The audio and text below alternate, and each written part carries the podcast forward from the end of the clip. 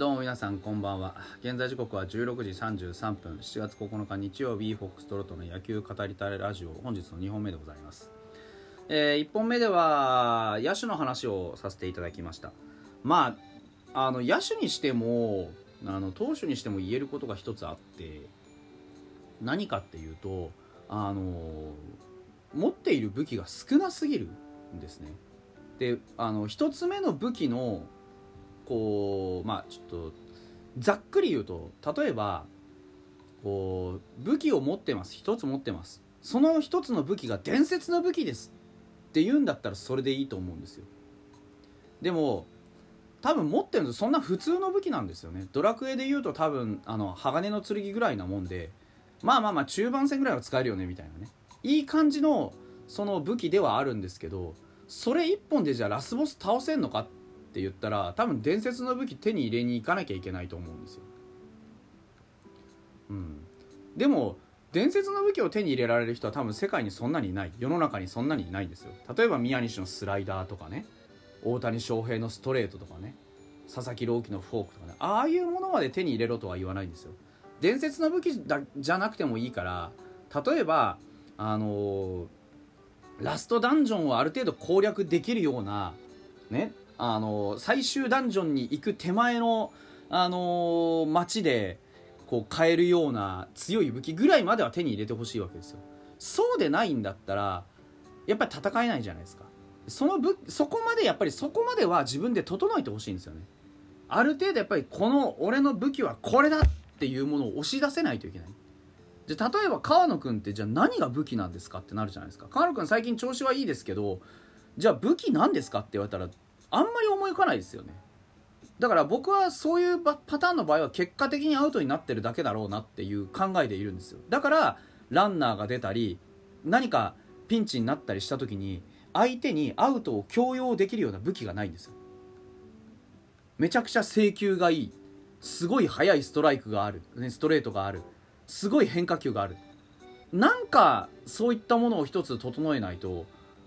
戦えないじゃないですか。これ野手も同じです。このツボだけは絶対に逃さないっていうようなツボがあるとか例えばもう俺は直球破壊王子だぜみたいな人いなくなりましたけど俺は直球だったらもう絶対大丈夫みたいなね。直球好きなんです程度だったら磯端ぐらいでちょくちょくいるんですよ。でも変化球この変化球は絶対大丈夫とかそういうなんか強み？ツボ？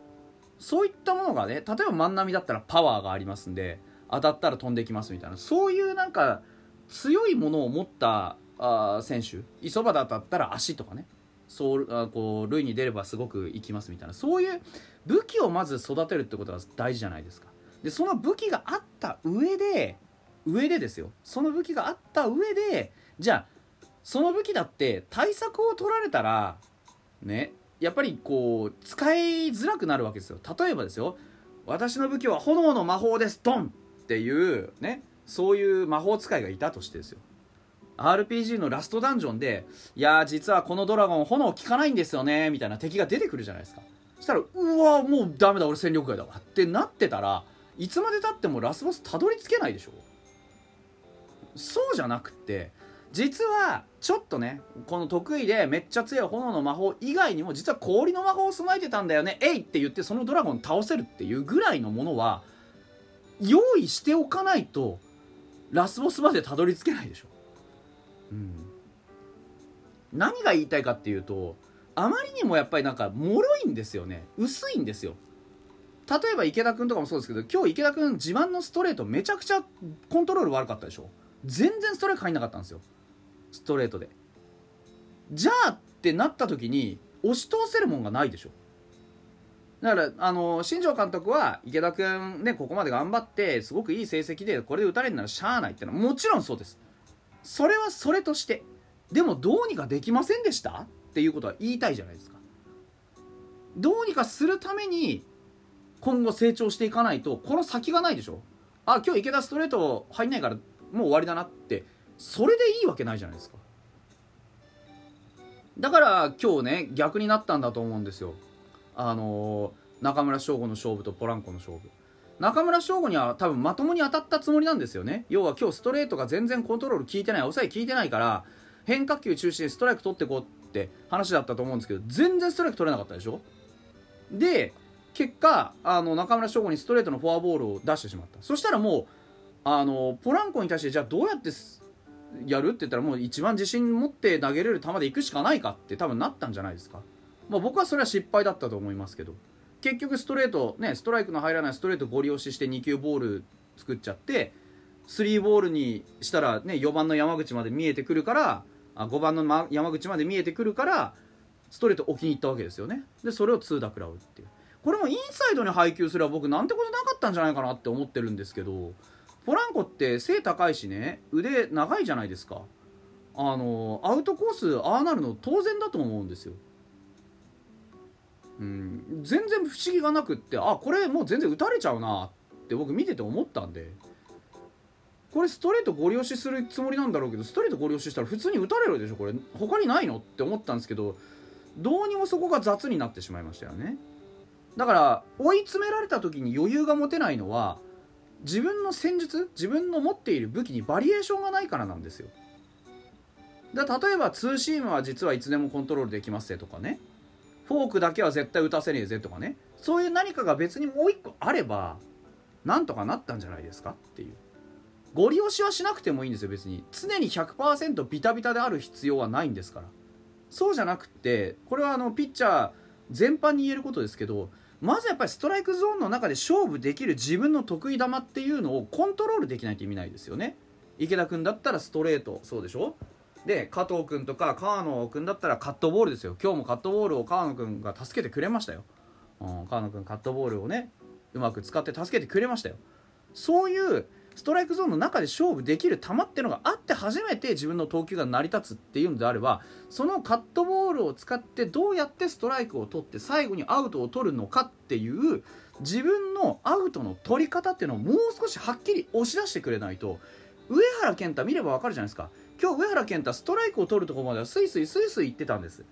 全然問題なかった。でもいざストライク追い込んだ後上原健太というピッチャーが一体何でアウトを取るのかが全くわからない。追い込んだけどフォーク投げるわけでもなし。追い込んだけどストレート空振り取るわけでもなし。追い込んだけどゾーンの中にいい球投げていって打ち損じを待つみたいな。そんなのはピッチングと呼ばないですはっきり言って。そういうことをやってるからねあの安田に食らった停滞一発があるじゃないですか。ああいうことが起こるんですよ。あれ何のために投げたスライダーなんですかって言ったら多分リードしてる軍事としたら外のスライダーで空振り取ろうねの球なんですよ。当たり前に。なんですけど上原健太の頭の中に低めに丁寧に投げてストライクゾーンからボールになって空振りを取るっていうメソッドが入ってないんですよ。だから低め投げきれないんです。あのシーンで一番警戒しなきゃいけないのって一発以外ないんですから。別にヒット打たれたって構わない。優先順位から考えたら。ヒット打たれたって全然いいんですよ。即座に失点ってわけじゃないでしょ？1点取っただけなんだから。まだここをしっかり抑えて次の回以降の点に期待しようっていうところでどうして一番打たれちゃいけないものを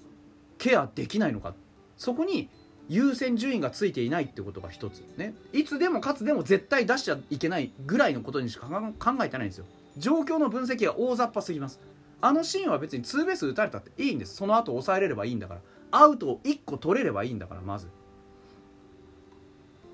そのアウトをじゃあどうやって取るかっていう話なんですよ。先頭バッターですよ安田。ね。追い込んで空振り三振狙わない手がないでしょ。でもし狙ってたけどコントロールできなかったって言うんだったらお前はいい加減コントロールを身につけろとしか言いようがないわけじゃないですか。だから上原君だけじゃなくって全ての選手に言える全てのピッチャーに言えるんですけど決め球をきちっと整えないから打たれるんですよ。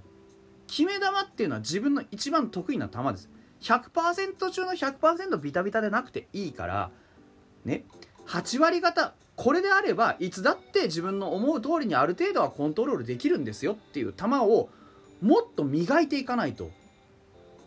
当然フォークだカーブだシュートだ、ね、ツーシームだカットボールだチェンジアップだなんだかんだって変化球はたくさんあります。そういったものを織り交ぜながら自分の得意な球で打ち取るっていうぐらいの自分の中の方程式みたいなものを確立してないからいつでも行き当たりばったりその場しのぎのようなランナー出しつつのピッチングになってしまうんですよ。